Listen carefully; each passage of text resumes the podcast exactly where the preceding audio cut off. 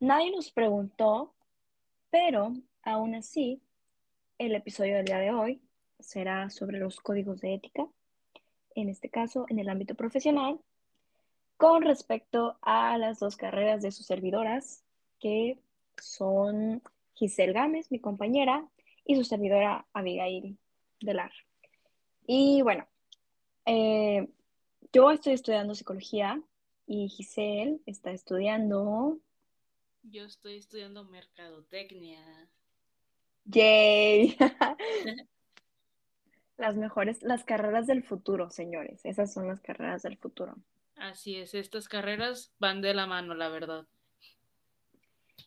Y bueno, em, primero creo que vamos a empezar platicándoles un poquito sobre lo que es un código de ética. Eh, nosotros ya lo sabemos, pero igual eh, sería un poco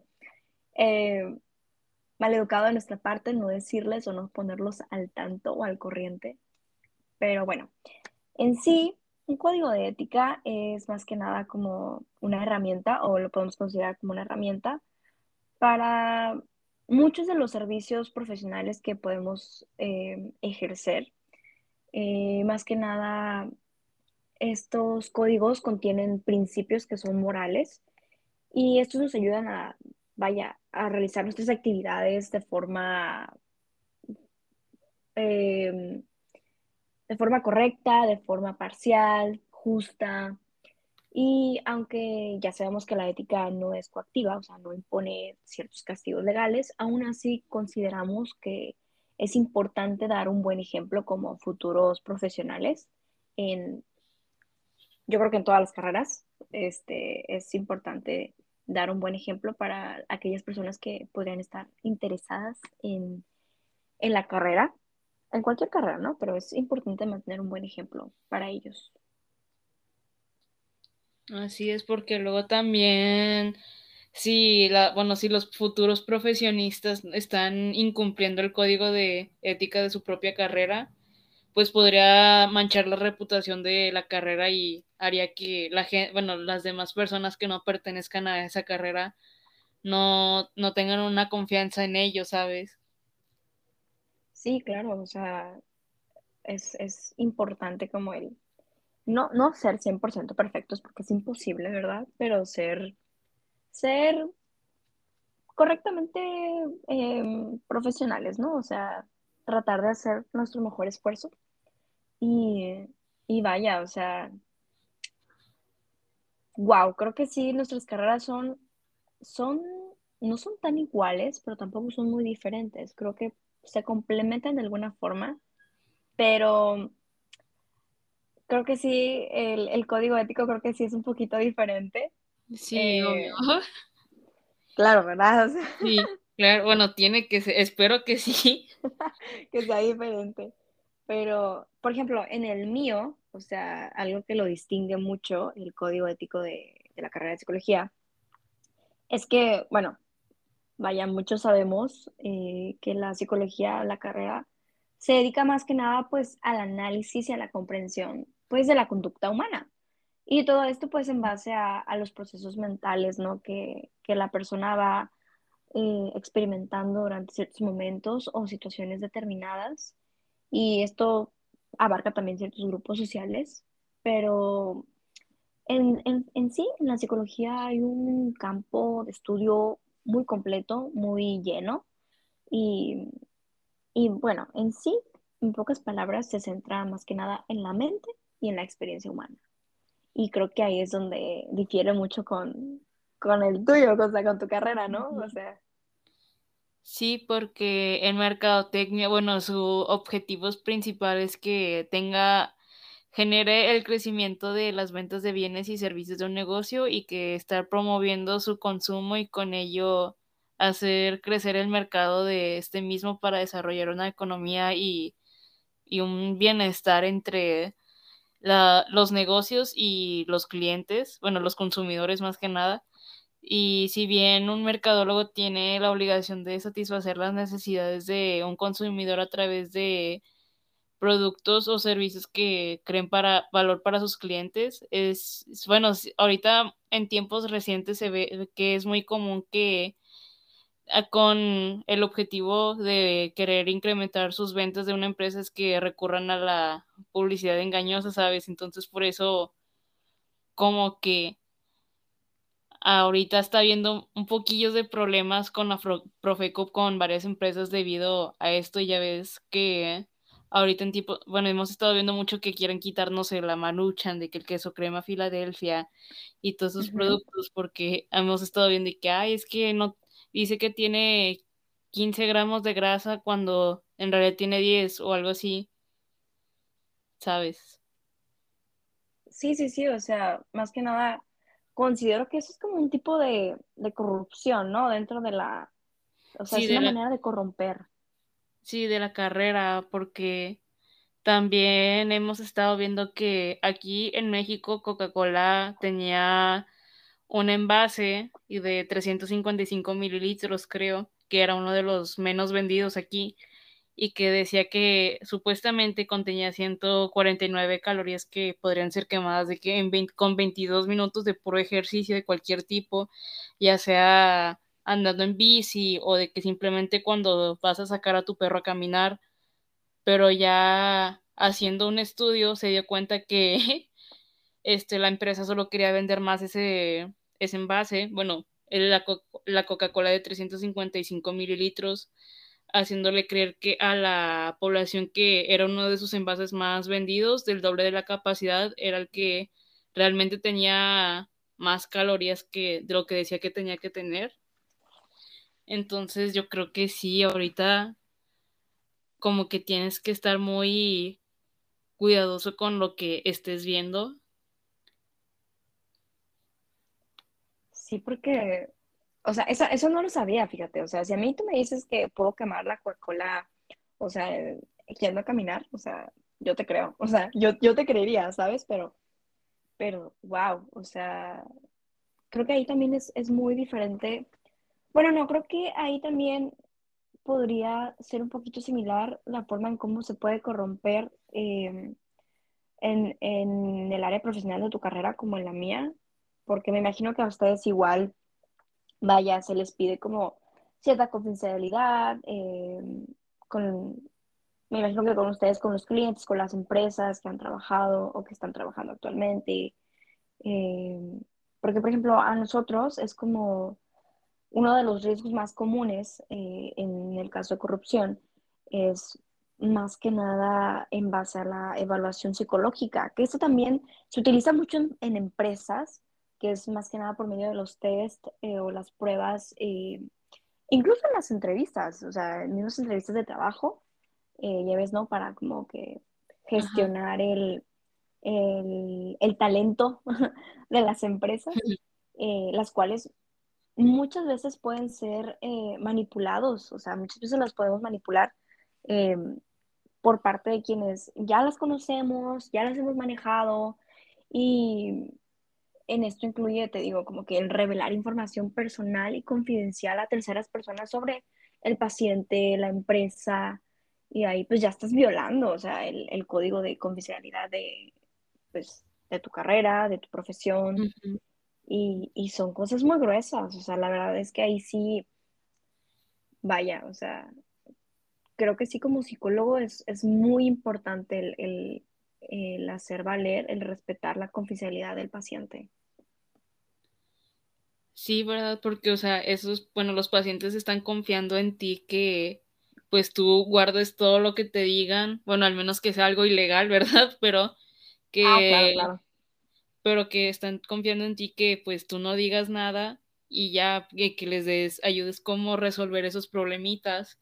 De hecho, aquí también en Mercadotecnia para las investigaciones de mercado, que, o sea, si tú estás haciendo una investigación de mercado con una empresa, tú no te puedes ir a trabajar a otra empresa que no, no que sea la competencia de la empresa con la que estés trabajando para evitarles dar información interna de la investigación a, la, a su competencia y, no, y evitar problemas, porque si no, de hecho te pueden demandar por eso, por estar exponiendo lo que está pasando dentro de la empresa a su competencia y lo que están haciendo para, bueno, así para mejorar sus ventas. Sí, sí, sí, o sea, y sí, es, es como darle como que em, la información o el plan al enemigo, ¿no? O sea, o a la, dices tú, más que nada la competencia, ¿no? Como darle la bandera así verde para que, para que avance. Pero, pero sí, yo creo que en cuanto a, a las vulnerabilidades humanas, eh, en el aspecto, yo creo, psicosocial, eh, en base a, al contexto de la salud, eh, yo creo que en la carrera de psicología, fíjate, no sé si sea igual en, en mercadotecnia, pero alguna de las vulnerabilidades que alcanza a tocar es, es más que nada como que la susceptibilidad de, de cuando una persona está teniendo problemas relacionados con, no solo con salud, o sea, sino también con la estabilidad emocional. eh, incluso aquí también, sí es, es un poquito de salud el hecho de que la persona igual ya no concilie el sueño de la misma forma. Y yo creo que igual algo muy importante es como eh, cuando uno como, como profesional, como terapeuta, atraviesa como la brecha de terapeuta, relación terapeuta-paciente. O sea, es, hay que ser empático, sí, pero también tienes que tener un cierto toque de frialdad como para no ser tan vulnerable a, a, vaya, al contexto social humano que está sucediendo en ese momento, porque pues no te puedes poner a llorar con, con tu paciente, o sea, tienes que, sí, o sea, tienes que apuntalarlo literalmente, emocionalmente. Entonces yo creo que, que sí ahí aplica un poquito de, de cómo se presenta esta, esta vulnerabilidad social, bueno, humana más que nada, en el ámbito social. Este. Sí, yo también algo que me he estado dando cuenta de que de la mercadotecnia es que puede conducir a los excesos y como todo en exceso es malo, indudablemente es que también la propia mercadotecnia pues te puede dar te puede dar en la torre, ¿verdad? Porque bueno, yo creo que aquí la mercadotecnia en México es un peligro porque pues primeramente somos un, un, país tercermundista que a veces no se puede dar el lujo para excesos y que sí, sí.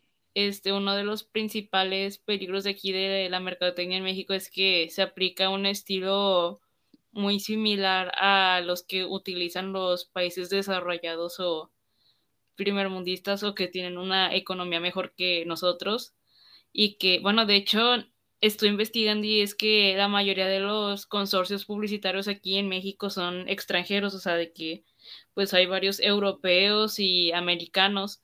Entonces estas agencias de publicidad hacen su trabajo aquí en México, o sea, utilizan esas estrategias que usan en otros países este, con mejores economías. Eh, bueno, sí, para las estrategias de promoción del consumo que se aplican en los países ricos y ya al habituarnos de ver estas presentaciones televisivas o en redes sociales de que vemos de que, ay, sí, el consumo de autos lujosos, bebidas, vestimentas, viajes, calzado, perfumes, etcétera, etcétera, es que luego nosotros quedamos con que, eh, bueno, con este contenido subliminal, ¿verdad? De que series mexicanas, que uh -huh. nos llega, nos llega aquí como que sientes que te quedas soñando, fantaseando, ilus ilusionando de que, o imaginando de que, ay, yo quisiera tener eso, pero pues no, no tengo, no me alcanza. O sea, yo ya quisiera de que vestir de que con esta cosa, no sé, con Gucci o, con, o tener el perfume Chanel y así. Y pues sí, sí, sí. como que ahí es cuando se empieza a presentar un conflicto entre el deseo y la capacidad de satisfacer ese deseo que tienes.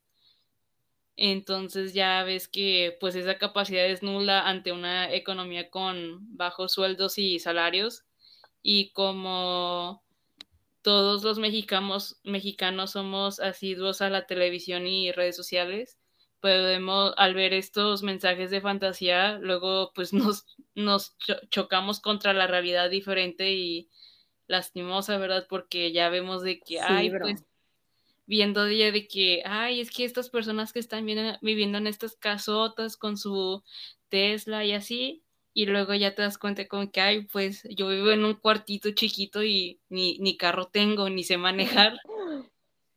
Entonces sí, como que... Sí, puro... Ya ni eso, Pero... Pero pues sí, puedes observar de que como que empiezas a, bueno, viendo, viendo estos anuncios publicitarios que te hacen desear una vida que no tienes y que pues no puedes tener y pues te empiezan a generar problemas ya de que de autoestima y de pues sí empiezan a generar pequeños problemas que al final se vienen acumulando y terminando este haciéndote daño. Sí, porque como dices tú, al final es una expectativa que a menos que lo trabajes, pero vaya, nuestro país sí está un poquito limitado en cuestión económica, entonces tendrías que trabajar muchísimo para lograr cumplir o llenar esas expectativas, pero, o sea, no es imposible, pero sí es como que, mm, vaya, o sea, le tienes que echar muchas ganas, o sea, tienes que echarle mucha fibra y trabajar muchísimo, lo cual está como el chiste este, ¿no? De que trabajas toda tu vida compras una casa y literalmente trabajas para pagar la casa, o sea. Ay, sí. Mm, y, y, ajá, o sea, eso suele, suele suceder muchísimo. Pero, pero bueno, recorriéndonos un poquito en cuanto a la, a la historia, porque aquí también nos gusta mucho la historia. Este,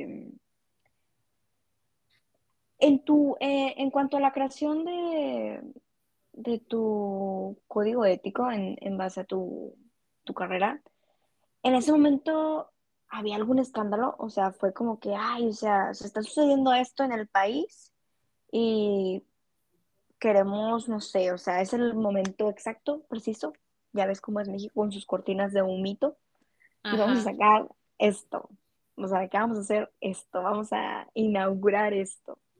Pues fíjate que en sí no, no habían muchos problemas con la mercadotecnia, pues porque la verdad no le ponían mucho la atención porque era como que, ah, pues nomás hay una o dos marcas de, cierto producto o servicio y era lo único que había, o era la marca A o la marca B y listo, y ya.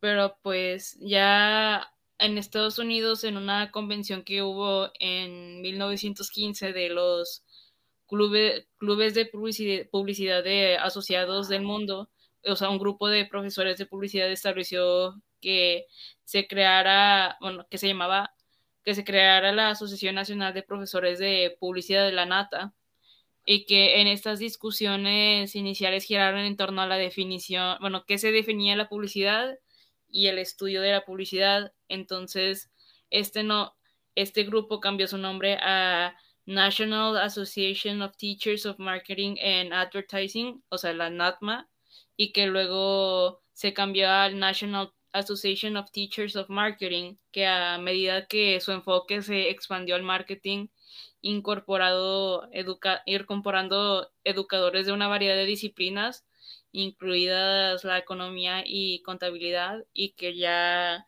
después de 15 años se fundó una segunda organización que se llama la American Marketing Society, que estaba dedicada a las ciencias y de la mercadotecnia y todos sus estudios, pues para poder eh, definir un poquito más qué, qué es lo que se tiene que hacer, qué es lo que no, cómo se tiene que llegar a los clientes sin estar este, rompiendo mucho las reglas. Entonces llegaron estas dos personas que se llaman Lewis y Owen, que explicaron que el primer presidente Paul Nistrom expresó la necesidad de encontrar formas de reducir el costo del marketing, una preocupación por las críticas contra el marketing y un interés en encontrar herramientas y dispositivos útiles en la práctica de la mercadotecnia y que estas dos organizaciones que ya había mencionado previamente, la NATM y la NATMA, que publicaron un diario del marketing en 1936 y luego ya se juntaron estas dos en 1937 para formar la American Marketing Association y que esta asociación se este, instaló en la Universidad de Illinois en sus primeros años y ya se fue para Chicago al final que, bueno, viendo cómo estaban creciendo en su personal, entonces que estas personas fueron los que han estado implementando los códigos de ética para todas las empresas y pues como México ve lo que está haciendo Estados Unidos, entonces pues ya ahí va siguiendo más o menos los mismos códigos de, de ética que ellos utilizan y que este se pasan principalmente en una sociedad que valora la información y la transparencia, regula los actos, contratos, convenios, acuerdos o procedimientos que se celebran entre sí las agencias, los anunciantes y los medios. Wow, o sea, tienes mucha razón en eso. O sea, México suele no copiarse, pero, o sea, tomar, vamos a decirlo, tomar de guía. Ajá, se, basa, se basa mucho en lo que Estados Unidos hacen, entonces ya ahí va como niño chiquito siguiendo a su papá de que ahí viendo. Sí, no, no, no, o sea, yo creo que en cuanto a al, al código de ético, bueno, código de ética, perdón, en base a, a la psicología, más que nada fue creado, fíjate, por, aquí entran un poquito las, las asociaciones, perdón, porque fue creado por la Sociedad Mexicana de Psicología, también llamada como SMP. Y bueno, pues en ese momento no era un escándalo, pero pues sí se realizaban como que muchas consultas exhaustivas en base a, los afiliados que había acerca de, de, las normas, en la conducta que debería de, más que nada, o sea, estaban como que peleándose cómo debería ser la práctica profesional en base a la psicología. Y vaya, o sea, se revisaron yo creo que por muchísimos años cada uno de estos códigos eh, en base a diferentes sociedades eh, y de muchos países. O sea, eh, yo creo que el objetivo de, de, obtener estos elementos universales, más que nada para denominarlos como una, como una praxis, y poderlos integrarlos al, al, como dices tú, a un código mexicano, porque fue como que agarraron varias normas, eh, varios principios de diferentes eh, códigos éticos de diferentes países y ya fue como que, ok, vamos a hacer el nuestro en base a lo que tienen los demás y lo que nos gusta lo metemos, ¿no? Y, uh -huh.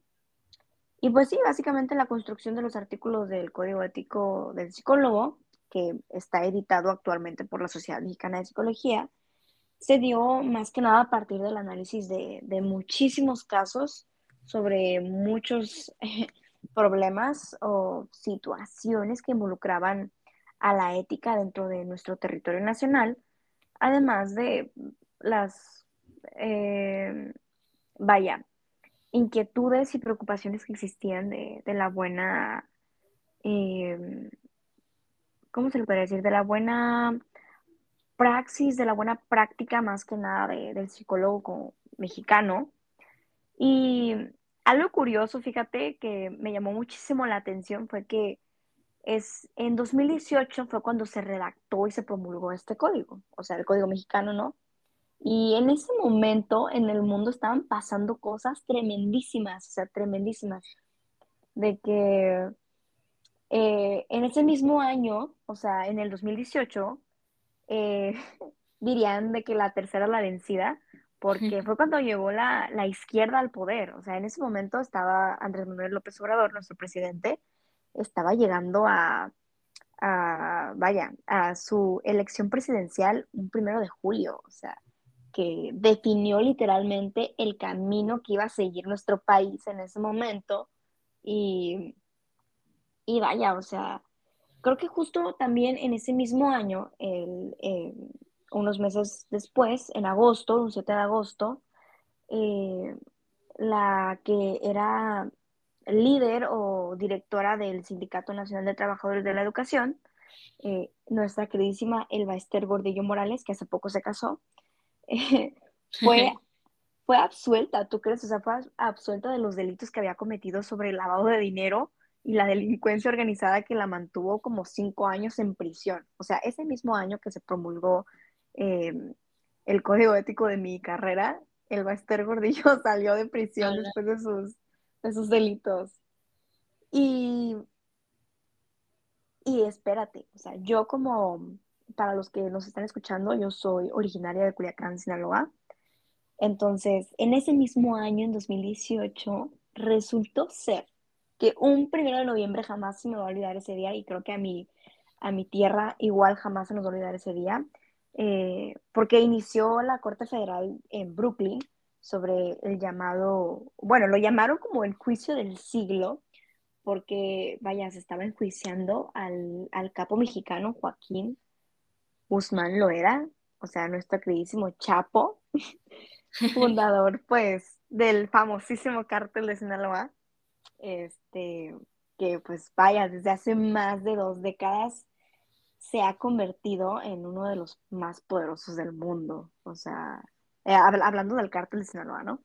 Eh, que ahorita ya, ya está dividido, ahorita ya no hay ningún cártel, ahorita todos son de que nueva generación y eh, andan un chorro de cárteles por ahí en mi tierra que ya no sabemos cuál es cuál, pero, o sea, yo me sorprendí y dije, wow, o sea, no, jamás como que pensé que cuando estaban enjuiciando al Chapo, estaban promulgando y redactando el código ético por la asociación este, mexicana de los psicólogos. O sea, jamás, jamás se me pasó por la mente que estuvieran esos, o sea, que esos eventos fueran el mismo año. O sea, jamás se me, se me vino a la mente, la verdad.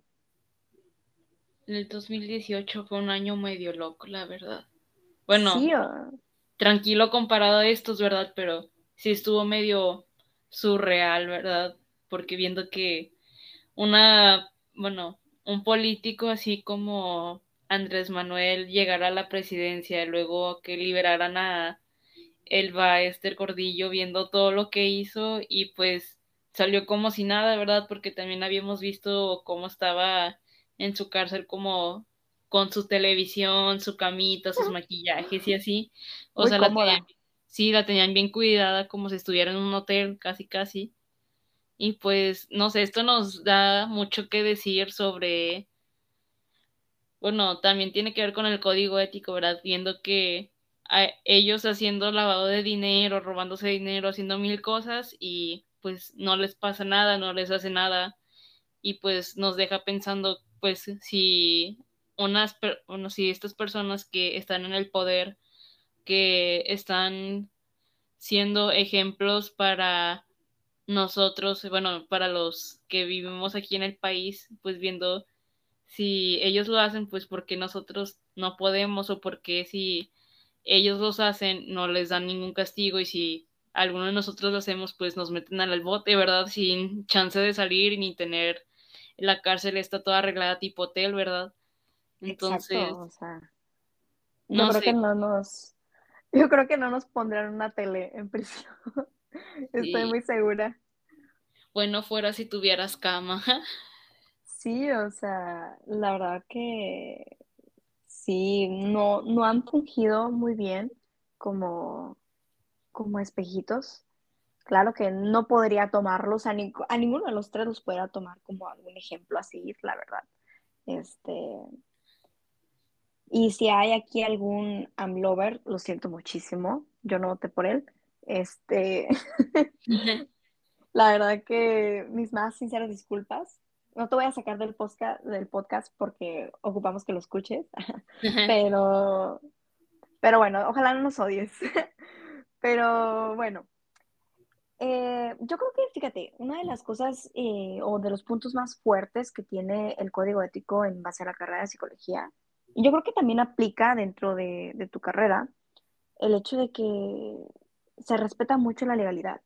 O sea, como profesionales creo que es muy importante respetar, o sea, demostrar ese respeto por, por las leyes y por los reglamentos sociales, más que nada en base a, a las expectativas morales de la, de la, comunidad en la que podemos estar trabajando. O sea, eh, así como, no sé, respetar y más que nada en estos tiempos es muy importante el defender los derechos humanos. O sea, yo creo que no solo en mi carrera eh, es importante, o sea, considero que en todas las carreras, incluso si no estás estudiando una carrera, es importante que respetes eh, y promuevas los derechos fundamentales como la dignidad y el valor de todas las personas y, cómo eh, seas consciente de no practicar o de no participar en, en situaciones o en, vaya, este, actos discriminatorios. O sea, creo que eso es muy, muy, muy importante en cada una de las carreras. Y este... Sí, porque, o sea, ya estamos en el 2022 y me sorprende que siga habiendo mucha gente que esté haciendo actos discriminatorios o, bueno, sí, racistas en contra de otras personas o que estén insultando a otras personas ya que tienen diferente religión o que sean de otro país o que tengan diferente orientación sexual, ¿sabes? Entonces, o sea, habiendo o no teniendo tantas herramientas para poder informarte un poquito más y pues entender que no somos todos tan diferentes, la verdad. Bueno, o sea, cada quien tiene su identidad, pero o sea, tampoco estamos tan diferentes de uno al otro como para poder odiarnos por una cosa que no tiene tanta importancia, la verdad. Exacto, o sea, sí, sí, sí, o sea, tienes toda la razón, como lo que decíamos ahorita, ¿no? Si hay algún AMLover, o sea, tampoco es, o sea, que hayas votado por AMLO o si no votaste por él, no es razón para que te discrimine, o sea, simplemente yo no voté y se respeta, o sea, y al que votó también se le respeta, o sea. Pero... O sea, cada quien tiene una opinión diferente y pues yo siento que también en la mercadotecnia pueden como que influir en estos tipos de pensamientos, ya que pueden estar generando una publicidad engañosa y estar usando estereotipos de diferentes tipos de personas para generar, bueno, para hacer ser más vistos y pues no, no ayudan en nada en el tema de evitar la discriminación de las personas y pues también empiezan a, manipular datos, o sea, falsificar o usar el uso indebido de diferentes estadísticas de información para hacer ver mal a cierto tipo de, de, gente, ¿sabes?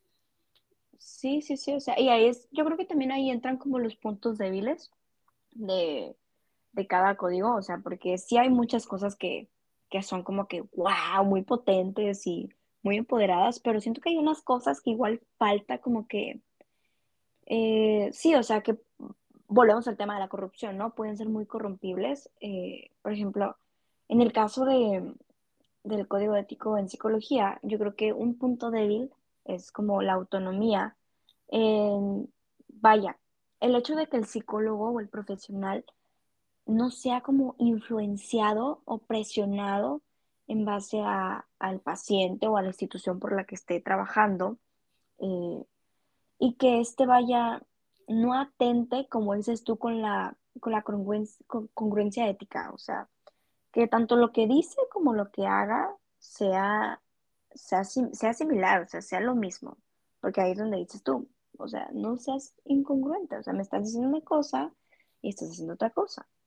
Y vaya, más que nada como que en el respeto, igual por, o sea, respetar el ejercicio profesional que uno está haciendo al momento de cumplir el código ético, porque siento que hay muchos, ya lo hemos dicho, hay muchos profesionales allá afuera que no están siguiendo el código ético dependiendo de la carrera que estén o que hayan estudiado y que actualmente no lo siguen. Entonces, eso es un punto débil y también podría ser en base a la competencia, porque, vaya, eh, a veces es importante que como profesionales y como personas, ya lo hemos dicho en base a, las expectativas que teníamos, eh, que a veces no se pueden cumplir, pero el reconocer tus límites es importante que como persona, como estudiante, como hijo, como padre, como maestro, reconozcas los límites de tus competencias y que seas específico en base a, lo que puedes proporcionar. O sea, es importante que, en aquellos servicios que puedas implementar, eh, brindes técnicas para las que tú estás habilitado, o sea, para la que tu formación académica y capacitación y tu experiencia más que nada, eh, vaya, puedas llevarlo a cabo, o sea, porque no puedes realizar un trabajo si tu formación académica no te lo enseñó, o sea, y pasa en muchos casos, o sea, yo creo que un caso muy reciente como el que habíamos visto del doctor, eh, doctor Muerte, eh, él sí de plano, su formación académica no era muy apta para hacer cirugías y él hacía cirugías y mató a muchísima gente. Ahí es donde vemos, vaya, muchos puntos débiles, en, yo creo que englobando a todas las carreras, o sea, psicología, medicina, mercadotecnia, derecho, o sea, hay muchos profesionales que no están capacitados para hacer su trabajo y aún así te dicen que, o sea, aún así se avientan. Y sí, sabemos que el mundo es de los aventados, pero también hay que prepararse. O sea, también hay que prepararse. Eh, porque si no, te pegas contra pared y ahí sí está muy, muy feito, la verdad. Así es, porque también hay personas que creen que sí le saben a su carrera y están altamente capacitados para hacerlo, cuando en realidad no, ah, cuando parece que ni siquiera fueron a estudiar, la verdad. Y pues la de volada se nota, no sé, que pues aquí podemos ver que hay personas que ya sean doctores o este psicólogos de, bueno, o personas del área de salud o de aquí de en el área de negocios de mercadotecnia que pues no, no protegen la privacidad de sus consumidores ni de sus este, pacientes. Entonces que ves que andan diciendo, ay, sí, pues ando revelando la información de mi paciente, de, de mi cliente o no sé, así como si fuera, si fuera mía. Entonces, no sé, como que sienten que de una manera son dueños de esas personas nomás porque esa persona les, les paga o no sé.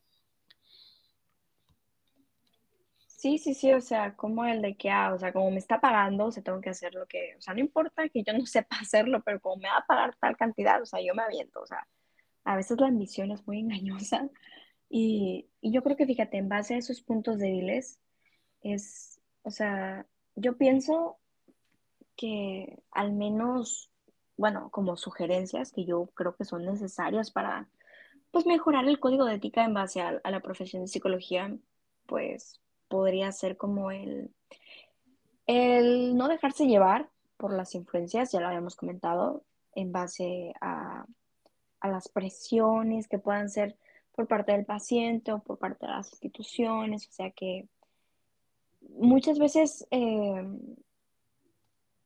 no sé, llegamos a ser influenciados por, por las personas que están en nuestro entorno y suele ser muy difícil porque ya no puedes como que tú seguir tu propio criterio, o sea, dejas de, seguir tu propio criterio. Aunque bueno, creo que también, ahí depende mucho de, tu carácter, de tu persona, o sea, si eres una persona fácil de influenciar eh, o si eres de las que eh, influencia a, otras personas. Pero sí creo que es muy importante que, no se dejen llevar, o sea, que, puedan ser... Em, que no sean irremovibles, pero que tampoco sean como que eh, duros, o sea, que sean neutrales en base a, las, o sea, es válido aceptar comentarios, aceptar opiniones, son bienvenidas, pero también que sepas, vaya, hacerlo de forma a tu propio criterio. Y pues también poder no sé, mantener la, congruencia ética de acuerdo a, la práctica profesional, como ya lo habíamos dicho, tanto en la carrera de Giselle como en la carrera mía, el hecho de, digo esto, hago esto porque mi código ético dice esto. O sea, no podemos seguir al 100%, pero sí es como que importante tratar de ser similares a, o sea, tratar de seguirlo. Eh, y una vez más, aprender a reconocer los límites en base a las competencias que, tenemos, o sea, en base a nuestra capacitación, nuestra formación académica y sobre todo, creo que es nuestra experiencia. O sea, la experiencia a veces es, no digo que más importante que la formación académica, pero eh, de ahí te das cuenta, o sea, a veces eh, las experiencias te ayudan a, a salir de ciertos momentos, eh, entonces, o te dan una solución porque como ya lo viviste, ya sabes más o menos qué hacer. Pero sí, yo creo que eso serían como que unas de las sugerencias que podríamos como que dar sobre este tema de los códigos de ética de cada una de estas carreras. Sí, y, hombre. Pues sí, o sea, siento que hay mucho más que de hablar, pero si no, aquí ya los tendríamos por, por tres días casi casi. Sí, no, yo creo que creo que sí, es como que un poquito de, un poquito de un mucho, es este, lo más este, enfocado, lo más acertado. Y bueno, creo que hasta aquí ya terminamos, ya lo dejamos un poquito en claro. Eh, y estamos muy agradecidos porque siguen escuchando. Si se quedaron todavía al minuto 50, casi casi, estamos muy felices de que sigan aquí con nosotros. Y, quieren más podcasts así, avísenos y ya. Avísenos. Ahí nosotros, sacamos, Sacamos más temas, nos dan temas de opinión y los sacamos. Nos encanta mucho hablar sobre, sobre muchas cosas. Uh. Pero bueno. Pero bueno. Creo que esto ha sido todo y una vez más muchas gracias por escuchar y por estar aquí con nosotras. Em, yo soy Abigail Hilar y mi compañera... Y yo soy Giselle Gámez y muchas gracias por escucharnos. Aunque nadie nos preguntó, muchas gracias por escuchar.